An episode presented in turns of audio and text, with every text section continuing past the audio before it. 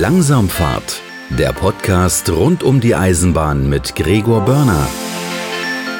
Herzlich willkommen zu Langsamfahrt. Die beiden Rheinstrecken sind stark überlastet. Regionalbahnen müssen oft auf Überholungen warten und Fernverkehrszüge sind verspätet. Die Rheinstrecken gehören zu den am stärksten befahrenen Bahnstrecken in Europa. Güterzüge fahren von den Häfen in den Niederlanden durch Deutschland weiter in den Süden. Anwohner sind zudem vom Lärm der Güterzüge geplagt. Schon länger wird eine Entlastungsstrecke gefordert. Und dazu hat das Bundesverkehrsministerium jetzt eine Machbarkeitsstudie vorgelegt mit mehreren Möglichkeiten, eine Entlastungsstrecke zu bauen. Die Vorschläge sind allerdings nicht wirtschaftlich. Und dazu erhebt beispielsweise der Fahrgastverband ProBahn Kritik. Denn diese Entlastungsstrecke wird dringend gebraucht. Ich spreche mit Noah Wand, Landesvorsitzender von ProBahn für Rheinland-Pfalz und das Saarland. Hallo Noah. Hallo Gregor. Warum braucht es denn eine Mittelrhein-Entlastungsbahn? Es gibt ja immerhin zwei Rheinstrecken, eine links des Rheins, eine rechts des Rheines. Ja, die Mittelrheinstrecke verbindet ja die äh, Häfen vom Süden Europas hoch in den Norden Europas. Also wir haben hier eine sehr starke Güterbelastung. Dazu kommt noch die Belastung durch den Personenverkehr. Und dadurch, dass die Strecke eben in einem Tal gelegen ist, kommt es hier zu einer großen Belastung der Anwohnenden, äh, weil sich eben dieser Lärm in diesem Tal nur umso schlechter verbreitet oder entweichen kann. Und äh, dadurch entwickelt sich der Lärm in dem Tal enorm. Und das ist natürlich für die Anwohnenden eine Riesenbelastung. Ja, gerade auch der Personenverkehr, der ist dort sehr von Verspätungen geplagt und der Personenverkehr soll ja auch noch mehr werden. Äh, demnächst kommt eine ein rechtsrheinischer Regionalexpress von Frankfurt Richtung Koblenz. Ähm, das heißt, der Verkehr wird ohnehin mehr und ja, der Güterverkehr geht da auch großteils alles durch.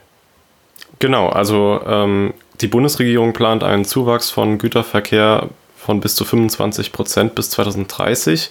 Wenn man das natürlich schaffen möchte, müsste man auch dementsprechend das Netz ausbauen. Und die Mittelrheinbahn ist gerade stark ausgelastet.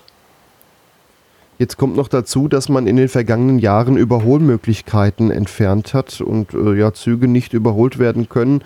Dann äh, schnellere Züge hinter langsameren Zügen äh, lange hinterherfahren. Wäre es nicht auch erstmal eine Möglichkeit, dort wieder Überholmöglichkeiten mit einzubauen oder hier und da vielleicht auch einfach ein drittes Gleis? Doch, definitiv. Also wir müssen natürlich bedenken, falls jetzt tatsächlich eine Neubaustrecke oder eine Alternativtrasse kommen sollte, ähm, wir müssen hier von langen Planungs- und Bauzeiten rechnen. Ähm, mindestens 20, 30 Jahre, würde ich behaupten. Und in der Zeit braucht man natürlich auch schnelle Lösungen. Und da wären unter anderem Überleitmöglichkeiten, weitere Gleise äh, und andere Außenbaumaßnahmen eben extrem wichtig.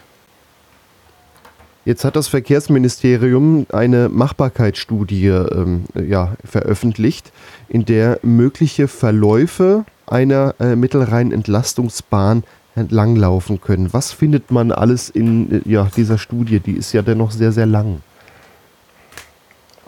Genau, die ist sehr, sehr lang geschrieben, aber auch, ähm, ich habe sie mir selber durchgelesen, sehr gut nachvollziehbar, muss man sagen.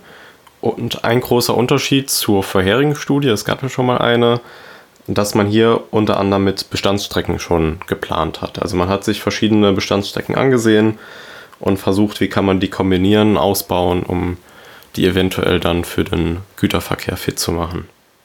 Wenn ich jetzt ins Inhaltsverzeichnis nur mal so durchblätter, dann geht es erstmal um verschiedenste Varianten, aber äh, gerade weiter hinten, da geht es dann sehr viel noch um Umwelt, äh, wirtschaftliche Bedeutung und äh, ja, noch anderes. Genau, also das sind natürlich alles Faktoren, die mit eingespielt haben. Also zum einen die Umweltbedingungen vor Ort, äh, ob da eventuell Naturschutzgebiete oder andere schützenswerte Gebiete sind. Ähm, zum anderen aber auch, wie ist die Umweltbelastung durch die Strecke? Also zum Beispiel verbrauchen die Züge mehr Strom, mehr Diesel, wenn sie dann diese Alternativtrasse nehmen, wird dadurch mehr CO2 freigestoßen. Ähm, ja, und das andere, das ist natürlich der Nutzen-Kosten-Faktor. Also wenn wir eine Bahnstrecke in Deutschland neu bauen, müssen wir einen positiven Nutzen-Kosten-Faktor haben. Und da hat man eben versucht, den mit dieser neuen Studie zu erreichen, was aber leider nicht gelungen ist. Jetzt äh, werden in dieser Studie mehrere äh, mögliche Streckenverläufe genannt, die aus äh, ja, Kombinationen von anderen Strecken bestehen. Wie kreativ war man denn da? Ich, ich finde, das äh, geht ja hier so von äh, ja, der kurzen Umgehungsbahn bis zu quer durch den Westerwald, ist da irgendwie so alles dabei. Genau, ähm, also man hat einen sehr großen Raum untersucht, wo man eventuell eine Trassierung langführen könnte. Ähm, man hat präferiert, direkt von Mainz-Bischofsheim hoch bis Köln fahren zu können, damit wirklich die komplette Rheinschiene da entlastet wird. Und ähm, ja, man hat aber auch unter anderem Entwürfe geführt, die nur bis Neuwied gingen, von ähm, Mainz aus, Mainz-Bischofsheim, äh, oder auch nur bis Linz. Also da gab es wirklich einige Versuche. Ähm, genau, aber davon leider bisher keiner kosteneffizient. Das, die sind jetzt zum Teil, gehen die auf bestehenden Strecken entlang, sind da nur so ein paar Verbindungsstrecken, äh, jetzt beispielsweise ähm, ja, bis, bis Richtung Niedernhausen von Mainz-Bischofsheim, dann äh, weiter äh, hoch in Westerwald, ein Stück auf einer bestehenden Strecke, dann wieder weiter hoch bis an die Siegstrecke. Also man findet darin auch Schnittpunkte zwischen verschiedenen Strecken, äh, bei denen man später sogar noch kombinieren könnte, ob wir mehr die Variante bevorzugen oder die. Äh, und ja, nachher würde dann trotzdem irgendwo lang die, die Strecke führen, auch wenn noch gar nicht so klar ist, wo sie genau lang gehen könnte. Genau, auch das ist möglich. Ähm, Im Endeffekt muss man auch schauen, auf der Strecke würde es ja auch dann SBNV geben, wie der sich entsprechend auch entwickeln soll. Also schaut man dann vielleicht auch, okay, auf welchem Streckenabschnitt habe ich aktuell die verhältnismäßig schlechteste ÖPNV-Anbindung äh, und versucht dann das eben auch noch mit reinzunehmen. Und das andere sind natürlich auch da wieder Umweltbedingungen. Also es könnte auch sein, dass man wenn man diese Studie jetzt im Detail ausgearbeitet hätte, noch mehr ins Detail rein, dass sich dann auch eventuell die eine oder andere Tossierung als nicht machbar herausgestellt hätte. Gibt es denn so die Vorzugsvariante, die Variante, die eigentlich so die beste Möglichkeit wäre? Ähm, die aktuelle Vorzugsvariante wäre tatsächlich ähm, über Wiesbaden, Limburg, Montabaur und dann weiter nach Linz. Das war das, was offen nach außen kommuniziert wurde. Ähm, auch da stellt sich natürlich die Frage, entlastet das die Rheinschiene wirklich komplett, weil auch zwischen Linz und Bonn ist die Rheinstrecke relativ stark belastet. Und auch hier, diese Strecke konnte keinen positiven Kosten-Nutzen-Faktor ergeben. Aber gerade um jetzt bei der Strecke zu bleiben, da wird gerade ohnehin bis Bonn rechtsrheinisch ausgebaut, damit die S-Bahn ihre eigenen Gleise kriegt. Also da hätte man dann eventuell mehr Kapazitäten. Und der Vorteil ist von, von Wiesbaden bis äh, Montabaur, da liegen schon Schienen, da müsste man nur ausbauen. Das ist richtig, aber gerade diese äh, Querverbindung rüber Richtung Linz, äh, da kann man schon quasi sagen, die führt einmal quer durchs Land. Also das wäre eine ziemlich radikale Neubaustrecke. Ähm, zum Teil auf, auf vorhandenen Trassen, aber da müsste man einiges ausbauen. Und ähm, ja, deshalb ist die auch gar nicht mal so einfach, wie sie auf der Karte aussieht. Und das muss man sich auch so vorstellen, das ist kein plattes Land, durch das man da bauen will, sondern das ist der Westerwald, eins der Mittelgebirge. Äh, da werden jetzt auch einige Tunnel gebraucht, die das Ganze wieder sehr teuer machen. Genau, also die Strecke hat ja auch sehr hohe Anforderungen und äh, man möchte unter anderem eine Höchstgeschwindigkeit von 120 km/h erreichen. Das ist natürlich für so eine Strecke durch den Westerwald schon ziemlich aufwendig. Äh, auch die anderen Anforderungen, also das Ganze soll ja über ein digitales Stellwerk angesteuert werden ähm, EDCS 2.0 ohne Signale etc. Ähm, also das ist schon ein Riesenkostenfaktor, der da entsteht. Aber auch ein großer Nutzenfaktor, der da entsteht. Wenn man jetzt mal sich zurückerinnert, es wurde ja bereits eine äh, Strecke gebaut, die parallel zu den Rheinstrecken geht, und zwar die Schnellfahrstrecke Köln-Frankfurt da war damals schon die Kritik, ja, die läuft zu bergig, die hätte man anders bauen können, dann könnten da auch Güterzüge drauf fahren. Ähm, ja, da hat es komischerweise nicht so am Kosten-Nutzen gescheitert, wie es eventuell jetzt passieren könnte. Ja, also das Problem bei diesem Kosten-Nutzen-Faktor ist natürlich, wenn man sich jetzt politisch dagegen entscheiden würde, diesen Faktor zu beachten und trotzdem diese Alternativtrassierung ähm, nehmen würde, dann würden natürlich viele Bürgerinnen und Bürger auch sagen, das ist jetzt eigentlich Geldverschwendung. Wir hätten in Rheinland-Pfalz, in Hessen, in ähm, NRW auch etliche Strecken, die das Geld viel dringender bräuchten für Reaktivierung etc. Und dafür gibt es eben diesen Nutzen-Kosten-Faktor, ähm, damit genau so etwas nicht passiert. Natürlich ist es dann ärgerlich für die Anwohner im Mittelrheintal und es ist auch sehr schlecht für, die, ähm, für den gesamten Güterverkehr. Aber das Ziel sollte weiterhin sein, einen positiven Kosten-Nutzen-Faktor zu machen.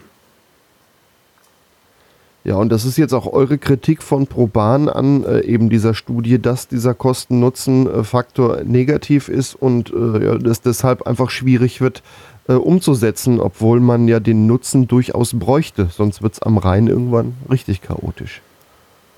Natürlich, ja, das ist die, die Krux. Ähm, da ist jetzt auch die Frage, wie das Bundesverkehrsministerium da weiter vorangehen möchte.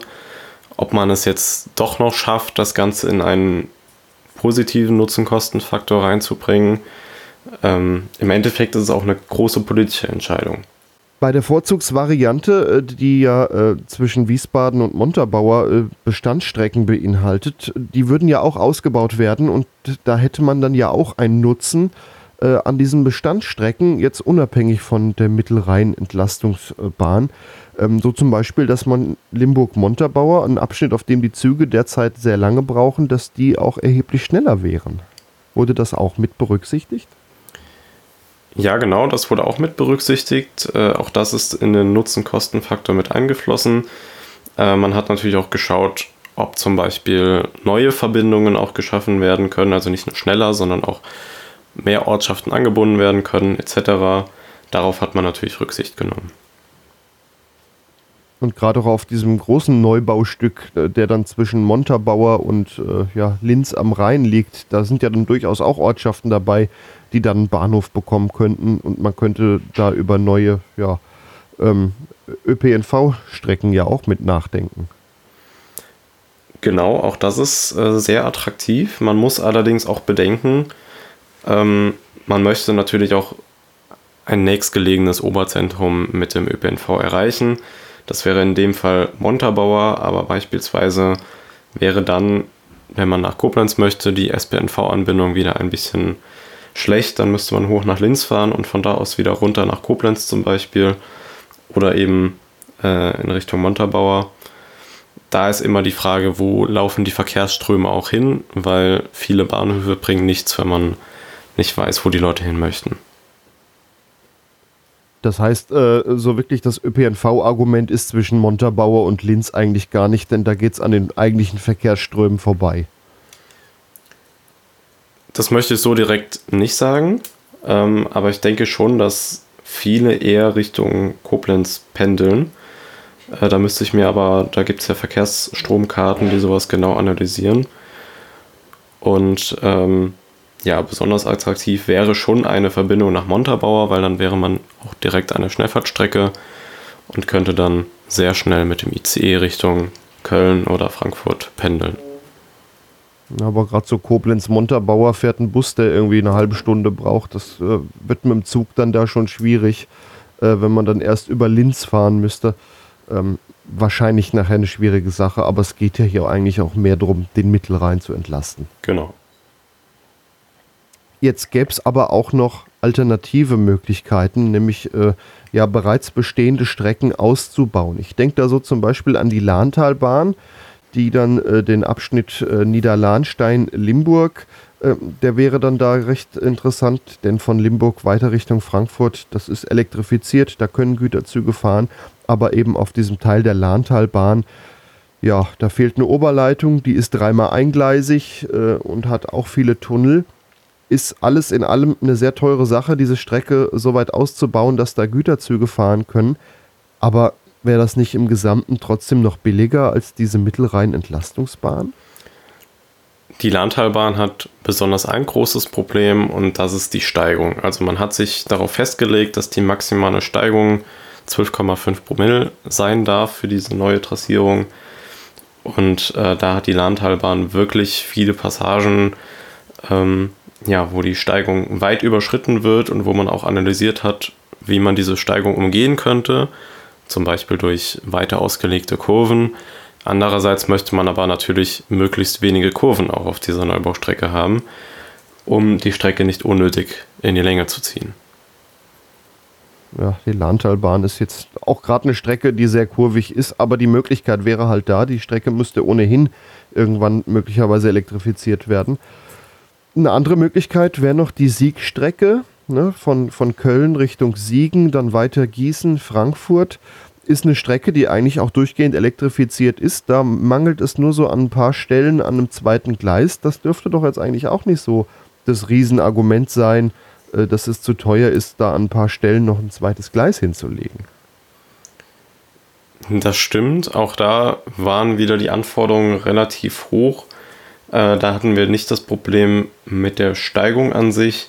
Aber da ist natürlich die Frage, wie möchte man die weiter unten fortführen? Und da hätte es wieder ähm, ja, teilweise Überwerfungsbauwerke etc. benötigt, ähm, dass das wieder ein bisschen unlukrativ gewesen wäre. Und andererseits, da zieht dann auch der Nutzen-Kosten-Faktor für den ÖPNV nicht so, weil da gibt es ja schon einen guten ÖPNV.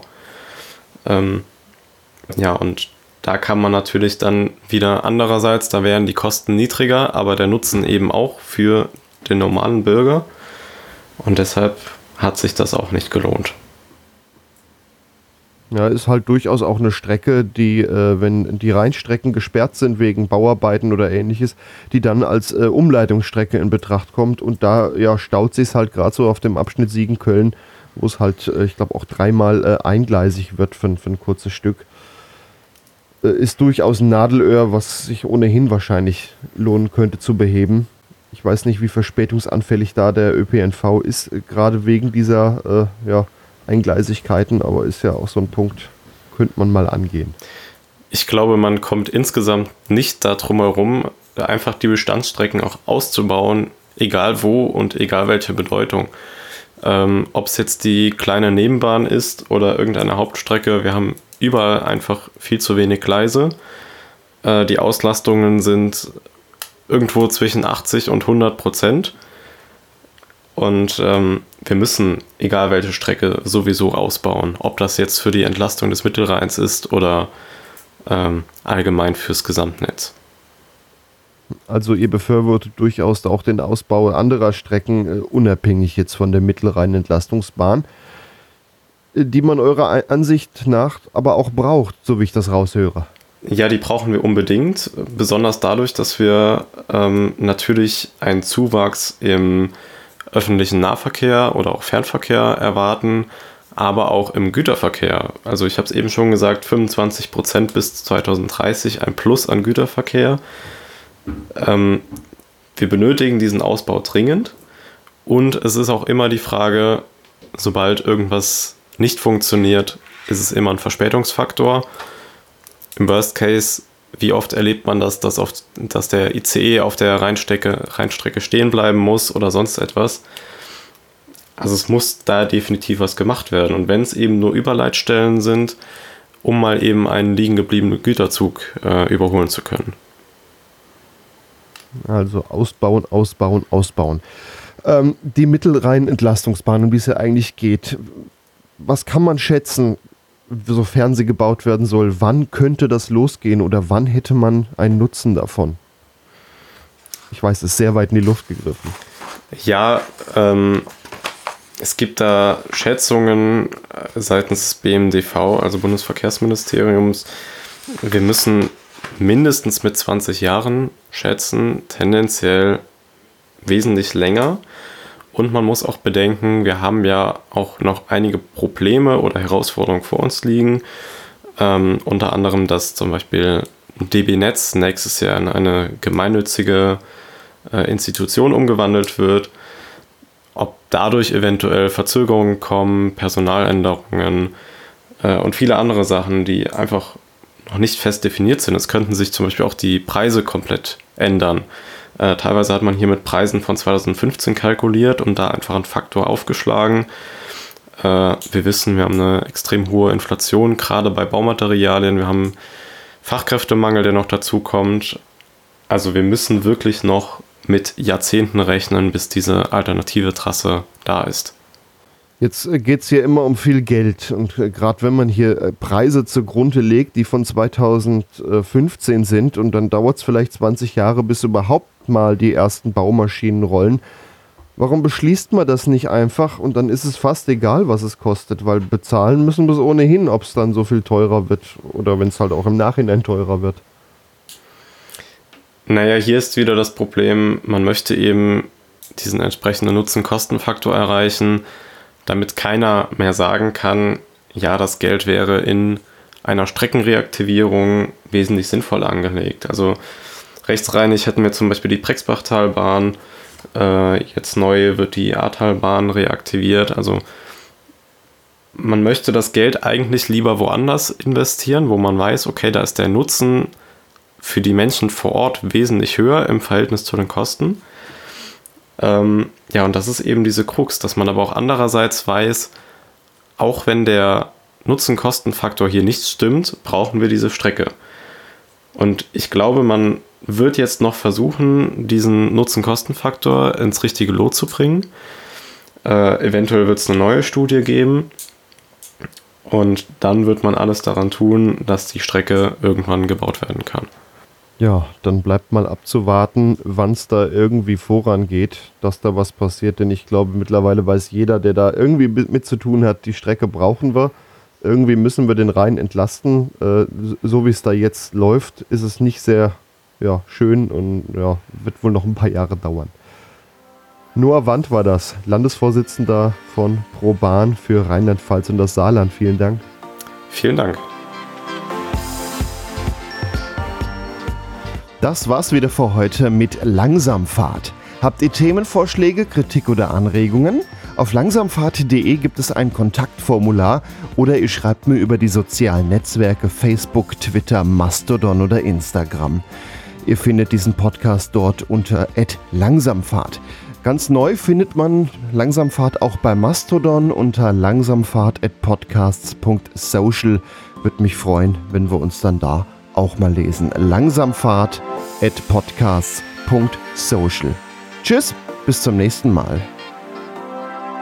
Das war Langsamfahrt, der Podcast rund um die Eisenbahn. Weitere Informationen gibt's im Netz unter langsamfahrt.de.